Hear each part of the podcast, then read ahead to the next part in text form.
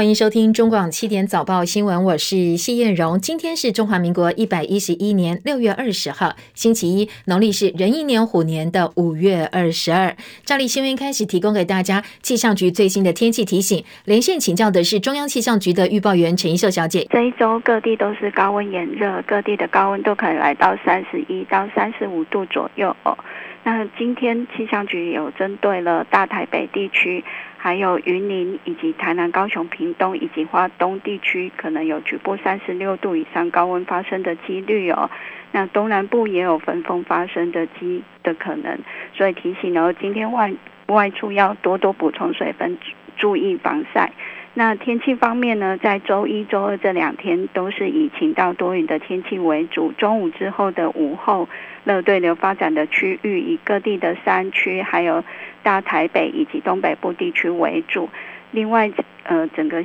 礼拜一、礼拜二还是以西南风为主哦，所以清晨到上午，在南部地区也会有一些比较零星局部的短暂降雨。那从周三、周三之后，太平洋高压势力更强了，各地的午后呢，就只局限在各地的山区。最后提醒呢，在今天东南部，包括绿岛、蓝屿，还有桃园至苗栗沿海空旷地区，以及马祖有较强阵风，如果到临近海域活动要注意安全。金门跟马祖今天比较容易会有局部雾或低云影响能见度，航班资讯有航班资讯需求的朋友要多多留意。好，谢谢一秀提供给大家参考哦。今天又发了高温特报，可以预期哦，今天白天温度还会往上升，所以今天白天要多多补充水分，做好防晒。清晨，其他新闻重点：本土疫情持续下降。昨天新增的新冠确诊人数五万零五百六十一例，本土个案连续三天维持在五万多人。中重症两百八十五例，死亡一百七十二例，其中包括了一个三岁儿童的死亡病例。指挥中心代理发言人罗一军表示，单日确诊数比前一天下降百分之五点七，而各区都呈现下降或者是缓降的状况。中南部疫情正在脱离高原期，从今今天起，指挥中心预期可以维持单日确诊五万人以下。大兴资讯代理的富乐快筛疑云持续延烧，又有另外一家韩制快筛试剂被美国的 FDA 下架。同品名的快筛，从去年到今年的五月份，我们有三家厂商向食药署提出输入申请，所以食药署哀轰说：“我们的审查难道都是审查假的吗？”民进党选队会召集。新竹市长林智坚来参选桃园市长，桃园市议会民进党团十九名民进党现任议员，还有十二个参选者，昨天开记者会表态力挺，要跟国民党征召的前行政院长张善政一较高下。中国大陆外交部昨天发了四万字长文，痛批美国掏空一中原则，呛虾将会为此付出难以承受的代价。少子化海啸影响，专家建议说，教育政策必须要长期规划，至少二十年。年以上，除了私立高中跟大专的退场条例之外，国小、国中恐怕也面临退场，所以希望呢，退场条例能够向下延伸到中小学适用。体育焦点：台湾女单我羽球一姐戴资颖在世界羽联超级一千赛印尼公开赛冠军战当中打败中国大陆对手夺冠。桌球男单一哥林昀儒在 WTT 球星挑战赛克罗埃西亚男单冠军战同样也拿下了本季的第一座冠军，两个人打败的都是大陆选手。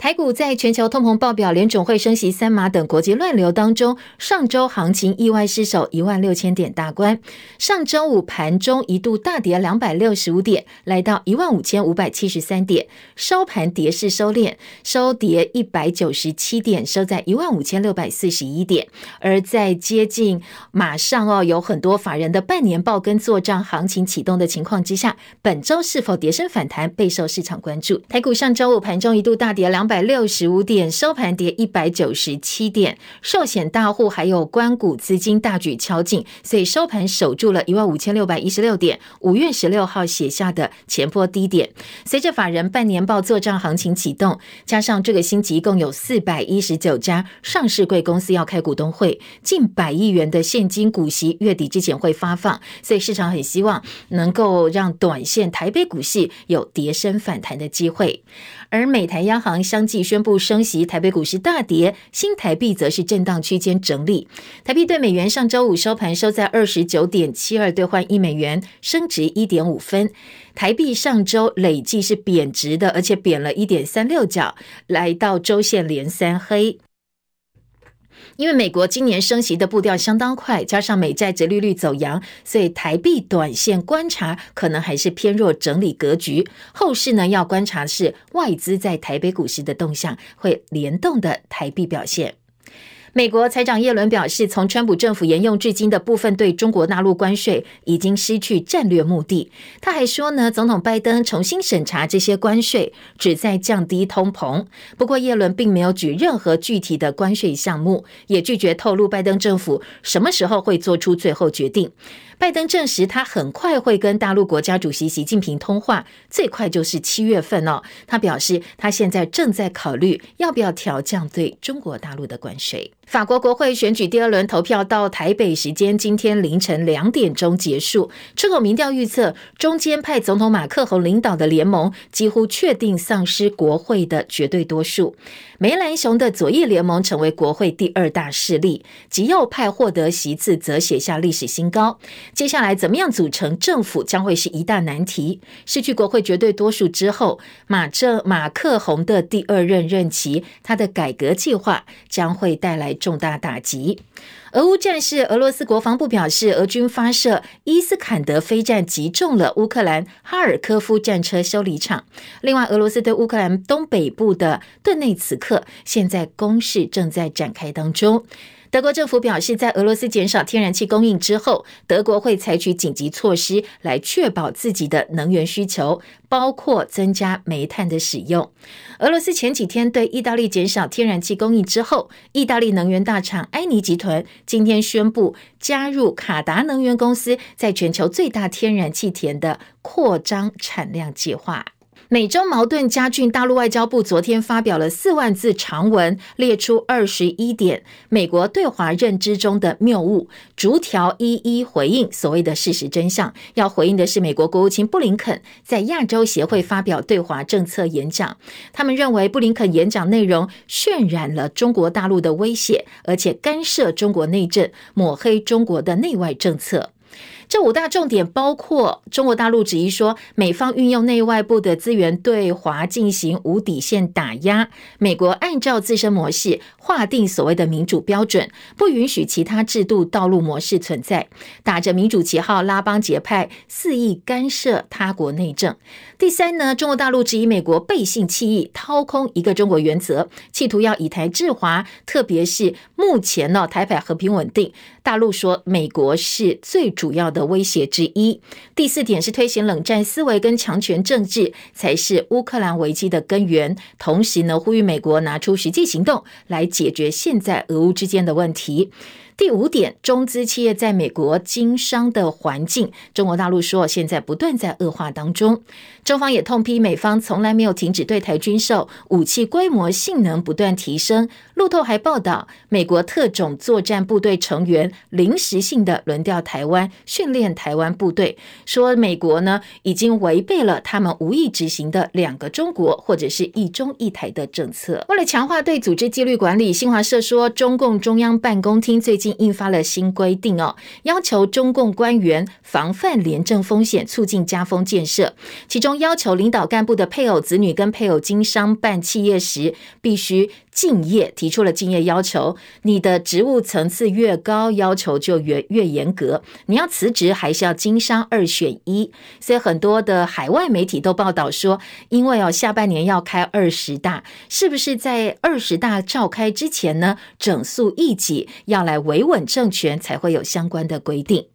大陆南方多个地区经历强降水跟水患，昨天晚间发布今年第一个红色山洪灾害气象警报，而气候变迁也导致西欧提早在六月份就出现了热浪，欧洲多个国家高温传出野火，西班牙高温超过四十度，意大利北部因为太热了，所以乳牛的泌乳量现在减少大概百分之十左右。民众党党主席、台北市长柯文哲十八号为金门府处接碑，他主张新建金厦大桥，连接机场跟金门，被比喻是引清兵入关的吴三桂。昨天柯文哲解释说，金门是两岸纷争缓冲的示范地点，金门跟厦门相距不远。从民生角度来看，如果有交通路线连接，未来可以解决水电还有垃圾问题。换一个角度，可以看成是我们反攻大陆的路线。国民党立委陈玉珍表示，这确实是金门人的希望跟盼望，对于金门经济发展、客流各方面都有所帮助，所以他也支持新建金厦大大桥的主张。不过，国民党立院党团总召曾明宗他态度比较保留，他说这个议题涉及到国防经济跟两岸问题，希望政府审慎评估之后再做最后决定。在网络上，网友有两派不同的意见。PTT 网友纷纷留言说：“你一见金厦大桥，门户大开，会不会过没几年呢？我们就变克里米亚了？”或者有人留言说：“没有战争前提的话，这样主张当然是没错，但是边境管理会出问题。非洲猪瘟到现在还没解决呢。”还有人说：“待过金门就知道，金门本来挂的都是五星旗。”有人认为对金门有好处，但是对台湾本岛好像没什么好处。不过，另外一种想法说，其实现在都已经小三通，你还接一座桥干什么？说你这个反对金厦大桥，为一座桥，呃，大家讨论大肆挞伐，这是意识形态作祟。而有人说，金门水都拉对岸管线了，所以呢，你建大桥也是早晚的事。还有人说，本来就已经很积极在往来了，金门水电通通是依赖厦门跟福建，早就不是新闻了。说门户大开的，难道你以为金门离台湾很近吗？金门人的生活难道不需要照顾吗？好，这是网络上哦，对于新建金厦大桥两种不同的看法。民进党选对会昨天达成共识，征召新竹市长林智坚参选二零二二桃园市长。他昨天做出公开回应，他说：“责任来了，勇于承担。”向新竹所有支持我的乡乡亲，呃，表示不舍，呃，以及抱歉，谢谢。选对会建议征召由志坚来代表民进党参选二零二二桃园市市长，责任来了。就勇于承担。林志坚说：“责任来了，勇于承担。”不过，国民党立院党团昨天开呛说：“这任期没有做满就是落跑哦。”过去呢，呃，绿营曾经质疑前高雄市长韩国瑜落跑，但是昨天绿营的说法说：“呃，林志坚的状况跟韩国瑜不一样。”那蓝也酸当然不一样啊，因为他是民进党籍的。去年九月六号，林志坚受访说：“新竹市长。”做好做满，林志坚特别讲，提出大新竹合并的愿景，他端出亮丽政绩，承诺后续任期做好做满，这是林志坚的话，并且林志坚特别强调，重申不会参选桃园市长。对于新竹市民，你的交代在哪里？还有你怎么样面对？你过去所说的话，跳票。诚信是政治人物最基本的原则，不要逃避，不要绿能，其他人不能，请公开向这一件事情说明清楚。好，林志坚过去擅长打选战，擅长创造议题，所以距离投票日大概只剩五个多月的情况之下，桃园人口超过两百万，幅员广大。除了呢，他要依靠郑文灿的人脉，接下来善打空仗的林志坚可能会利用他空战的优势来争取选民的支持。彭清仁的报道。二零一四年新竹市长选举，面对寻求连任的许明才，在政治版图蓝大于绿的新竹市，民进党也面临提名难产的窘境。林志坚在选前百日答应党主席蔡英文提议，才担任第一任议员的林志坚，带着一群二三十岁年轻人，以台湾选举史上前所未见的选举方式办欢乐动物园大游行，以儿童剧团取代声嘶力竭谩骂的选举场。最后，林志坚以一千一百票险胜许明才，三十九岁成为全台最年轻的百里侯。林志坚刚上任第一次民调，敬陪末座，名列全台最后一名。但之后，林志坚民调就一路攀升，也成为全台五星首长。二零一八年，林志坚寻求连任，在许明才和议长谢文进的夹击下，林志坚以近五成的选票顺利连任成功，也写下绿营在新竹市首位连任成功的市长。尽管没有党内派系的力挺，但年轻善打选战，蓝营张善政桃园之战其实并不好打。中广记者彭清仁在新竹报道。讲到蓝营的布局啊，年底新竹市长选举外传蓝白要合作。国民党新竹市党部主委议长许修瑞昨天表示，选举剩不到五个月哦，现在不要再乱了，建议党中央赶快完成提名。而民进党新竹县长提名人选县党部主委郑朝方表示，权责在中央的选对会，现在不排除跟友党合作或征召政务官出马参选。台湾民众党也启动年底的地方首长选举，台北市长柯文哲昨天南下台南为党籍子弟兵辅选，被问到他力挺的副市长黄珊珊可能不会加入民众党来参选台北市长选举，选举但是不挂民众党的身份。昨天柯文哲说，市长层级选举不牵涉国家，用无党籍选来来选并不是坏事。他也举自己的例子说，他当初也是用无党籍选上市长的。另外，柯文哲昨天在台南跟亏基 Friday 这个林义峰的见面，这是外界揣测他要呃把林义峰嗯呃这个延揽到民众党来参选，但是呢，他昨天特别解释，这是两个好朋友的见面而已。昨天本土疫情哦，新增的个案数分布还是以中南部为主，前五名是台中市七千八百二十例，高雄七千三百九十一例，新北市六千一百三十三例。昨天新增了一名三岁男童死亡病例，他有慢性脑部神经系统疾病。六月七号快筛阳性，诊断是哮吼病呼吸窘迫，收治儿科专责加护病房。男童出现糖尿病的酮酸中毒，是糖尿病重症，死于败血性的休克跟心肺衰竭。医生特别点出，他可能是因为新冠病毒攻击胰脏的非常极端的个案。至于酮酸中毒的典型症状，他建议家长哦可以关。观察他的呼吸有没有出现一些水果味道、水果味，有没有呕吐等等比较关键的症状。食药署先前通过六个月到五岁孩童打莫德纳疫苗，本周会开专家会议，希望七月前可以正式开打。另外，昨天新增中重症两百八十五例，其中有一例是青少年的重症个案。十七岁男性本身有慢性的脑神经疾病，长期卧床，没有打疫苗，现在在加护病房治疗当中。此外，全国超过三百万人染疫，很多人是解隔之后又出现症状，所以指挥中心的专家会议决定，如果你是在三个月内又出现咳嗽、喉咙痛、喉咙痒、流鼻水、发烧症状，怀疑二次感染，就要再验 PCR。你的 PCR CT 值如果小于三十，可以视为是二度感染。本周会公布相关定义。二次感染之后的隔离跟用药，因为定义都还没有厘清，所以会议中并没有讨论哦，可能要等下一个阶段才会有比较进一步明朗的定论。卫福部长陈时中确诊，今天凌晨解除隔离。指挥中心代理人发言人罗毅军昨天表示。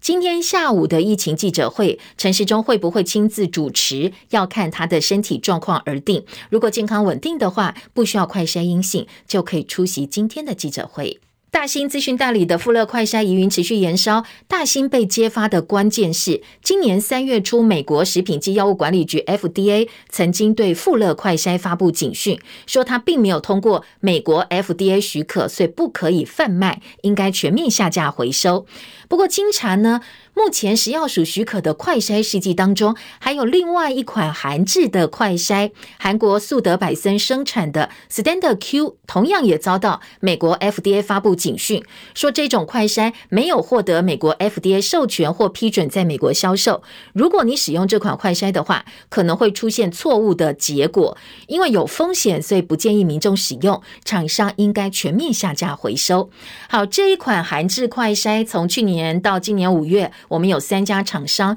跟食药署提出输入许可，其中有一家主动申请注销了，所以现在是两家申请韩国 SD 快筛的进口厂商是以欧盟许可的型号向食药署提出申请，但是它的宣传是美国 FDA 准许，所以可能会有违法的问题。对此，食药署回应，业者送审资料都符合审查法规，现在仍然是合法输入的产品。美国 FDA 警告中。重点是这个试剂并没有通过 EUA，所以不能够在美国贩卖，并没有针对有效性跟安全性来进行评估。我们也没有针对有效性、安全性来做评估哦。那至于有厂商以美国 FDA 核准作为宣传重点，有没有违法？食药署说还要再进一步厘清。不过很多的在野党哦，这个民代相当不满，说我们的审查难道都是审查假的吗？人家给你什么样的资料，然后呢你就说这个是合法，但是呢国外的。一些文件或警告建议有没有纳入参考？这是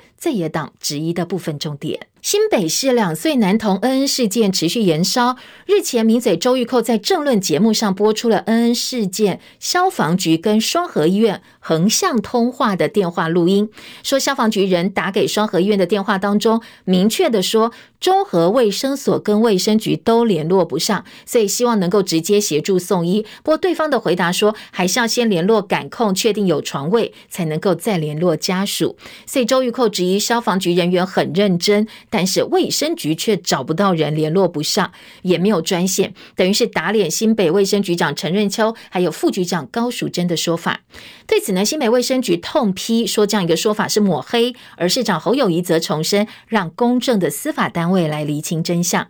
新北消防局昨天晚间证实，这个电话录音档案是应秘密的事项，不应该外泄的。消防局同仁呢，把属于机密事项的录音档案下载，还交给一般民众。昨天这一个把录音档案交出来的消防局同仁，已经到新北地检署去自首了。印度媒体报道，印度完成喷鼻式 COVID-19 疫苗的第三期临床实验，有机会成为全球第一个获得临床证明的。喷鼻式的 COVID-19 疫苗，巴拉特生技将在下个月把数据交给管制单位。如果真的通过审核而且上市的话，就是全球第一个得到临床证明的喷鼻式疫苗。国际亚洲新闻社说，喷鼻式疫苗据称非常有效，可以阻止 Omicron 病毒株的传播，是相当有潜力的一种疫苗。防疫公权力是不是被滥用，在两岸都是话题。大陆河南部分村镇银行储户被红码事件，在大陆社交媒体引发议论。在疫情背景之下哦，对大陆居民来讲，不管你住在哪个地方，健康码是日常生活当中的另外一张身份证。只要你的健康码变成红色，代表的是你可能感染新冠病毒，或者是密切接触者，你的行动自由就要受到限制。从四月开始呢，河南部分村镇银行存户发现他们没有办法使用网络上的银行服务，他们尝试向监管机关提出投诉，一直都没有获得回答。那受到影响储户大概是四十一点三万人，在线下取款遭到困难之后，很多存户开始呢走上维权之路，提出抗议了。但是呢，当他们到了郑州之后，发现自己的健康码竟然无端变成红色，而且呢，当地防疫人员甚至还告告诉他们说，只要你决定离开郑州，不来维权、不抗议了，健康码就可以重新变绿色。所以，健康红码从天而降，引起了相当多的争议。很多大陆网友就质疑说，本来用在防疫的大数据，是不是已经被滥用了，变成政府维稳的工具了呢？昨天有大陆全国人民代表大会。的代代表哦代表就提出了建议，这个全国人大代表说要取消各地健康码，全国使用统一的健康码，归国家来管理。从长远来看，收归国家管理统一健康码。那近期来看呢，他认为最重要的是要逐渐弱化健康码的管理职权，明确在防疫之外，任何地方都不可以拿健康码来作为人民是否能够做或者不能做某件事情的标准。体育焦点，台湾羽球一姐戴资颖昨天在世界羽联超级一千公开赛印尼公开赛冠军战当中，二十一比二十三、二十一比六、二十一比十五，三局逆转打败新科亚锦赛的金牌大陆好手王芷怡，最后呢是小戴拿下了冠军。这是小戴生涯第三座印尼公开赛冠军，第二十四座超级赛女单冠军，让女单羽球的小戴障碍持续堆高。小戴拿下本季第二冠，也缩小了她跟现任世界球后山口健山口茜积分的差距。如果六月底马来西亚公开赛又拿冠军的话哦，有机会七月五号小戴会重新回到球后宝座。昨天在印尼比赛，不过现场印尼球迷很开心，帮小戴唱生日快乐歌，因为他今天过二十八岁生日，现场气氛相当热闹，就好像在主场比赛一样。昨天的赛后记者会，有媒体记者问说：“你七岁呃七岁开始打羽毛球，现在打羽球的生涯已经超过二十年，就像去年东京奥运拿下银牌之后，也有很多记者问他说：‘你什么时候要退休？’昨天又被问了一次，小戴昨天说他没有想到这么远，现在就是。保持自己的健康，去面对每一场比赛。桌球赛事，二十岁的我国桌球男单一哥林昀儒在 WTT 球星挑战赛克罗埃西亚萨格勒布站男单冠军战，面对世界排名第六十九、十九岁的大陆呃这个小将，他叫向鹏，林昀儒只花三十九分钟直落四打败对手，拿下冠军。这是林昀儒本季的第一座冠军。台湾高球女将姚轩瑜参加日本呃女子职业高尔夫次级巡回赛，打出了低于标准杆一杆的七十一杆，三天总杆数两百一十一杆，拿下个人旅日第三座职业赛的冠军。好，成绩都不错哦。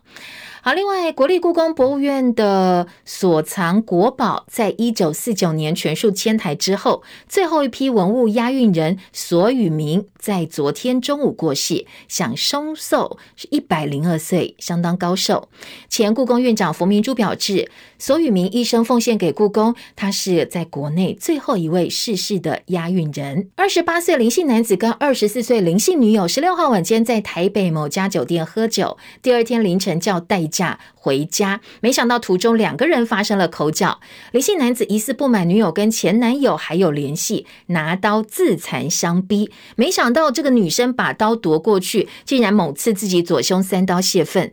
呃，受了重伤，送医之后伤重不治。现在检警相验之后确认，他并不是他杀哦，他是自残死亡的。不过当然原因跟责任还有待进一步厘清。中油昨天宣布，国内本周油价呢是小涨零点一块钱，汽油每公升调涨零点一，九二五千每公升来到二十九点六。那参考零售价格，在九五部分呢是三十一点一元，九八每公升三十三点一元，超级柴油每公升二十七块四毛钱。中广早报新闻。好，再来关心今天早报在头版的新闻重点。我手上有五份报纸，五份报纸头版头条都不一样哦。中时头版头关心的是一份监察院的报告，结果呢，发现说里面点出军情局竟然爆发了招考情报员的弊案，疑似呢，因为呃这个爸爸之间有交情，所以帮别人的女儿呢在考试的时候可能动了一点手脚。好，这是今年中时头版头条踢爆的弊案。联合报头版头条关新的则是跟国安有关的问题，说我们现在发展绿能哦，风力啦、太阳能都相当重要。但是，呃，在我们的国军反应部分呢，风机这个风力发电的风机，它的巨型车叶旋转的时候会干扰飞弹跟雷达，所以反飞弹雷达会受到干扰，我们的绿能发电、风力发电就直接可能威胁到国家安全。不过，当然军方还是有话语权的啦哦，所以军方可以说，哎，这个地方呢。不能够呃在这里设置。今天联合报是头版加上三版，因为三版讨论的是太阳能会不会接下来哦，因为我们电力不够的关系列为战备电力。不过太阳能列进来也是。还蛮危险的，因为部分的专家说，你这个一旦攻击它那么脆弱，一旦攻击我们整个电力就完蛋了，所以对于国家安全也是一个威胁。好，当然这是联合报今年规划的头版重点。自由时报头版头条则是警告猪价可能又要调涨了，因为呢，我们最大的提供户台糖，它今年减产减得相当多。另外，在财经报纸两个财经报纸。工商时报关心的是台北股市有没有机会在这个星期呢跌升反弹？经济日报也是头版二题来看台北股市后市表现。另外，经济头版头条则是来告诉大家，联电现在有大单进来了。那当然，对于股价会不会有一些正面的刺激？中国时报说，台美的贸易倡议第一场的会谈将在六月下旬登场，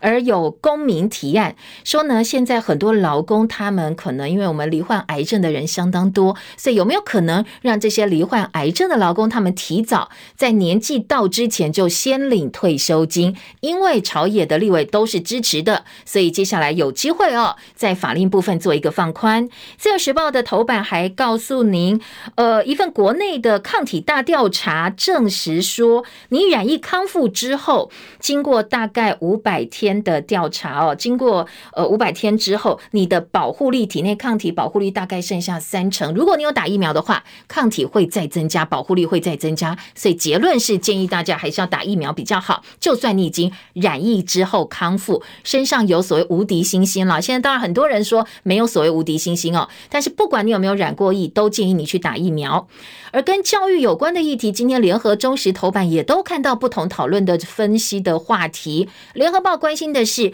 在我们的课纲上路之后，一零八课纲上路之后，不管是国中、高中，都有相当多执行面上的困难。所以他有一个简单的调查哦，说呢，课纲三年遭遇的困境。联合报利用头版，利用六版一个半版面来整理，老师、学生、家长，大家都是抱怨连连的，而且呢，呃，超过两成的。国高中生已经完全没信心了。自由时报的头版则是来看少子化对教育现场的影响，说呢，可能接下来。我们国小孩童会大幅减少，大概二十万，跌破百万。接下来在学校的设置部分，除了一些私立大学可能要开始想一想退场的问题，国中、高中或许要开始想一想，是不是要来慢慢退场？那退场条例啦，或者一些配套要开始想了。我们回头来听听看哦，这些大标题部分跟内文还有哪些进一步的报道？先听到是联合报关心风机干扰雷达战备，绿能发展跟国防安全。现在是有所冲突了吗？联合报在头版，呃，做了大标题的报道，结论是风场设置也要兼顾国防才行。政府推动风力发电，西部沿岸陆陆续续竖起相当高耸的风力发电机。如果你开车呃走国道的话，旁边就会看到很多的风力发电机了。那军方证实，风机巨型叶旋转时会干扰爱国者跟天宫三型防空阵列雷达照明目标的反射波。影响我们的反飞弹跟反飞机任务，六到八处的设置计划也因此被军方曾经否决过。日本也有相同的困扰，所以联合报报道也引用日本共同社的报道说，日本自卫队发现风机会干扰探测导弹等自卫队雷达，所以防卫省要求部分项目单位更改计划，包括要求日本划定的海上风力发电可期区域就有点。像我们的潜力场值的选址，说呢，你必须把这个部分画起来哦，改为物设置。蔡政府当然近年因为非核家园的关系，所以大力推动。海陆风力的发电计划，那根据经济部的资料显示，台湾西部沿海从嘉义北到新北、基隆等地沿岸密布高耸的风力发电机，同时整个前场的前视区域图，新北北海岸近海就是计划之一，区域相当的大。军方说，我们的战管雷达大部分都在高山上，防空雷达则是采机动部署，进驻排除被风机干扰的预备阵地，国军现在可以克服战备遭风机干扰的状况，而且呢，风机在设置前都要经过国防部的严审，国防部之前就退回过六到八个地方哦，所以叫大家不必太担心。今天联合报内页则是说，停电太频繁了，太阳能要列为战备电力，但是呢，呃，这个东西会不会影响到国安，也是接下来大家比较担心的部分。头版跟内页关于我们的电力政策，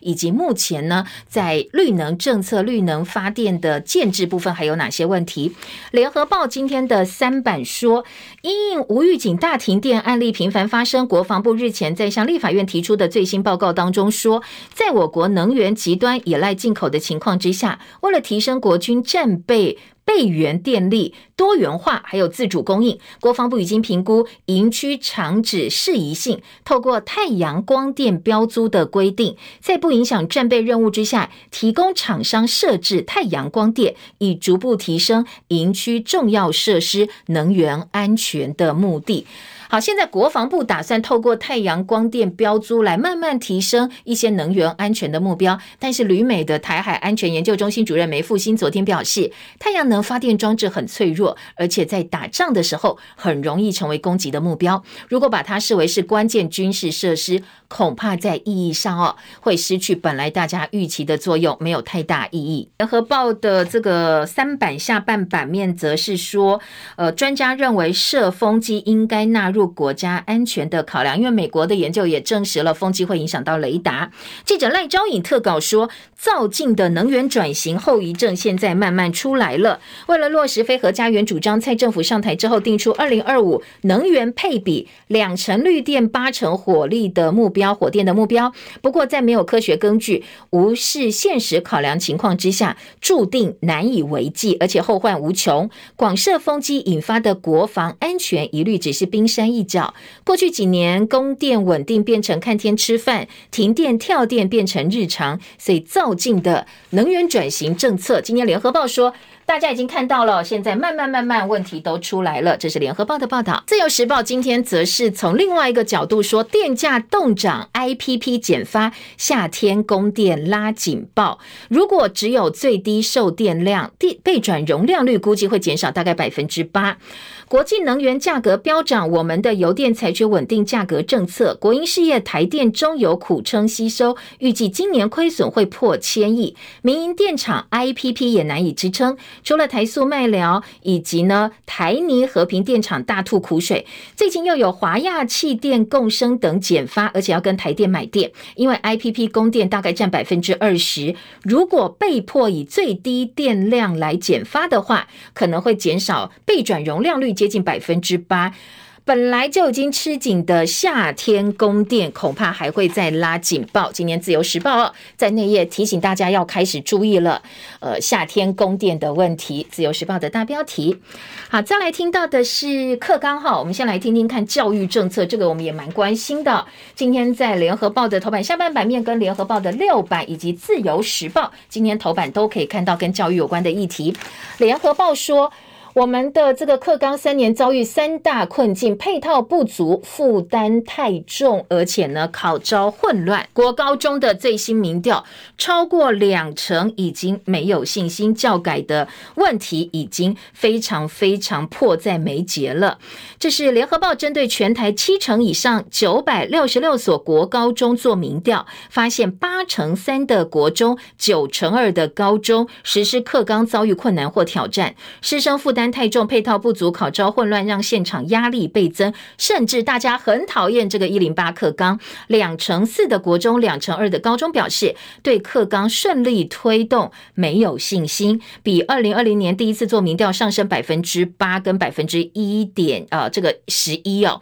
显示我们现在确实呃在教育现场面临非常大的困难。今天联合报头版用表格的方式来告诉大家，国高中实施新课纲遭遇的困难跟挑战有哪？哪些国中哦，在百分之六十四点三的受访者反映，最大困难是跨领域备课很难执行。高中部分百分之八十四点三说教师教学负担过重，百分之六十三说学习历程档案的状况太多，百分之四十五说考招制度混乱，百分之四十五说学生的基础能力降低。你把他们本来呃可能在做一些基础课程的时间拉去做学习历程档案，做一些其他呃所谓多元化的一些呃能力的展现的时候，当然他基础能力就下降了。在国中部分呢，教学负担过重，百分之五十四，学生基础能力降低也是百分之四十七，还有百分之四十四说。师资真的不够，你只说要做，你没有给我们足够的资源，到底是要怎么做呢？这是今天联合报。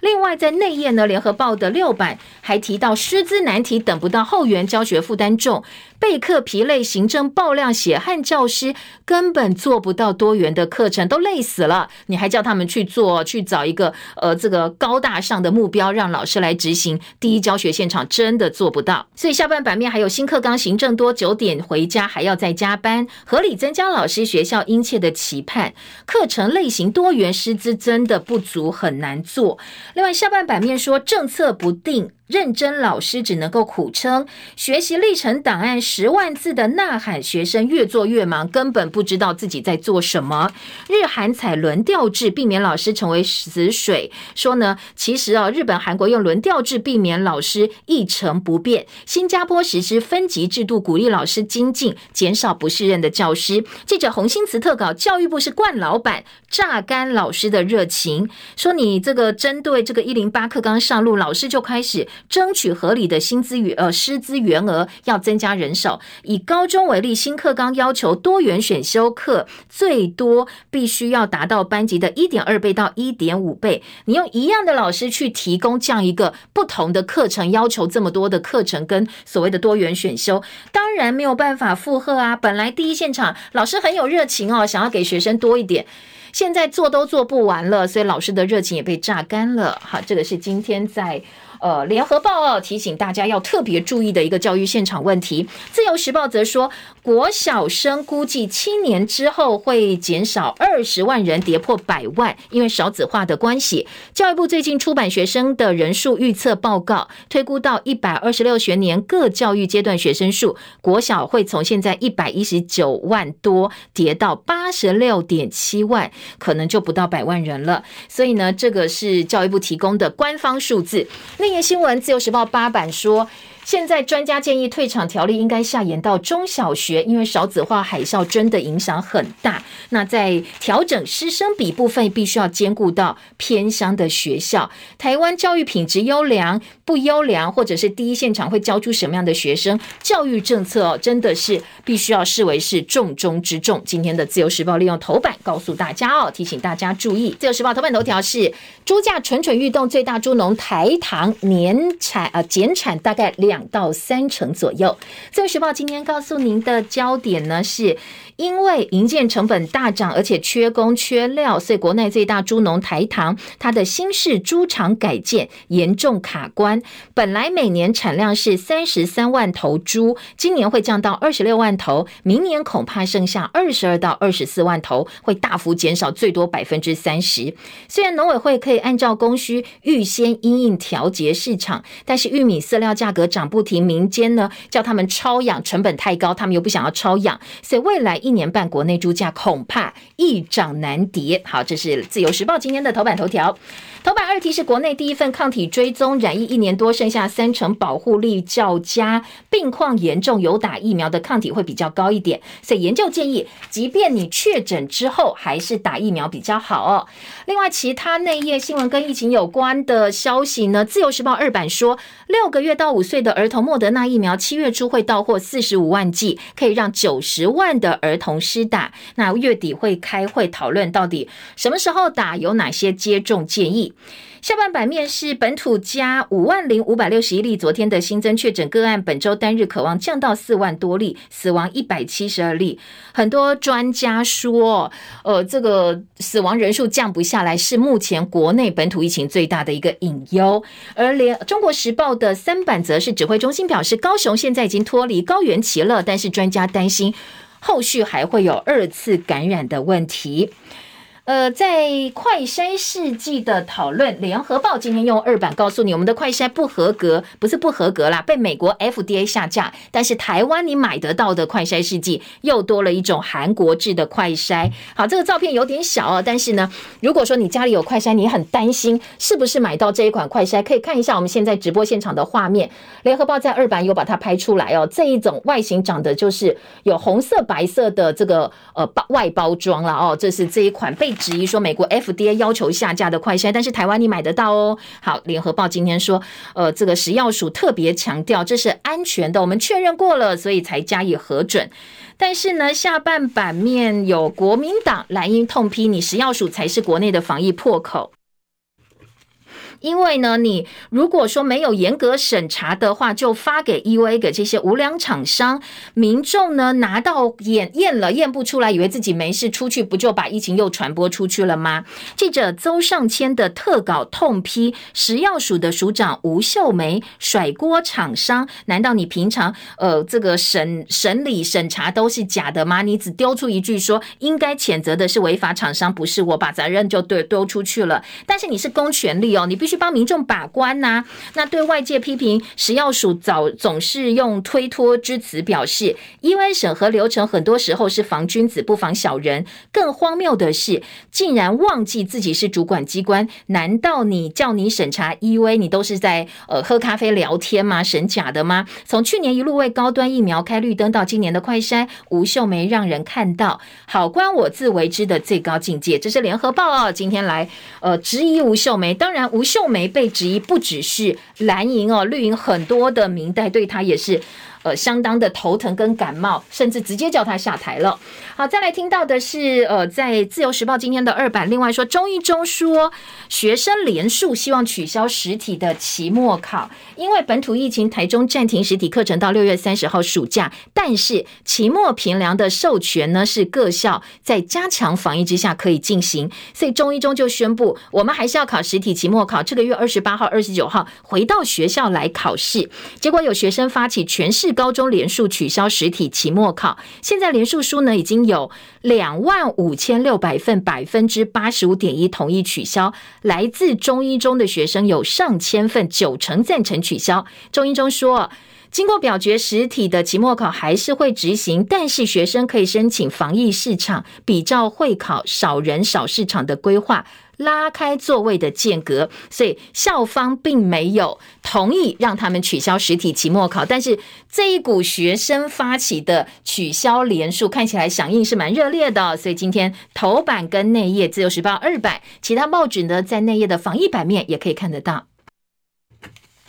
中时头版头条：军情局爆发招考情报员的弊案，前局长罗德明安排上校辅导口试加分，来帮助道教总会的前理事长的女儿去录取。因为呢，今天的自由时报说，为什么他要帮这个道教总会前理事长的女儿去录取呢？因为他们两个跟呃对方的爸爸是好朋友，他们是世交，坦承是十多年的旧事。结果这个案子到监察院之后，监察委员一问当事人哦。呃，约谈他一些小小的问题，考了七题，他只会半题，所以就觉得，哎，这个人到底有没有实力哦？显然是有问题的。好，这是今天忠实的头版头条。下半版面呢，这个有整理监察院列举这个前军旗局长罗德明的缺失，他的争议相当多。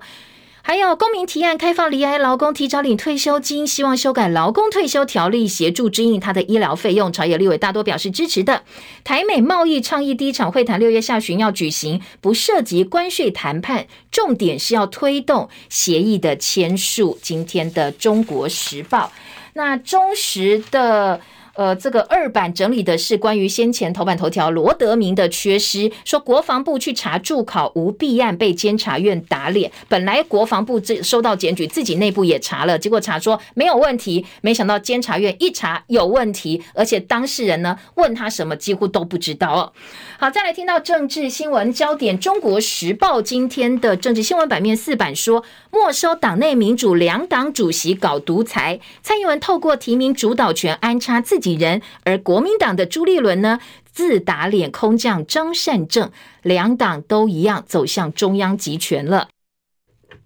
因为在蔡英文的主导之下，民进党选队会十八号步上国民党后尘，而且更胜一筹的决定征召空降，甚至到目前为止都还没有桃园户籍的新竹市长林志坚去参选桃园市长。所以，呃，中时把他跟蔡英文、跟国民党主席朱立伦征召张善政拿起来做一个比较，说两个都一样，不顾党内反对，执意没收党内民主，大搞党内独裁，就是为了巩固自己在党内的势力。好，在民进党确定征召呃林志坚参选桃园市长之后，本来有意思想要选的立委郑运鹏，他在脸书上预测。桃园市长郑文灿会更上一层楼，他也说他支持林志坚，接下来要建立林志坚、郑运鹏、郑文灿铁三角的一个组合。张善政则是在脸书上恭贺林志坚，希望两个人有一场君子之争。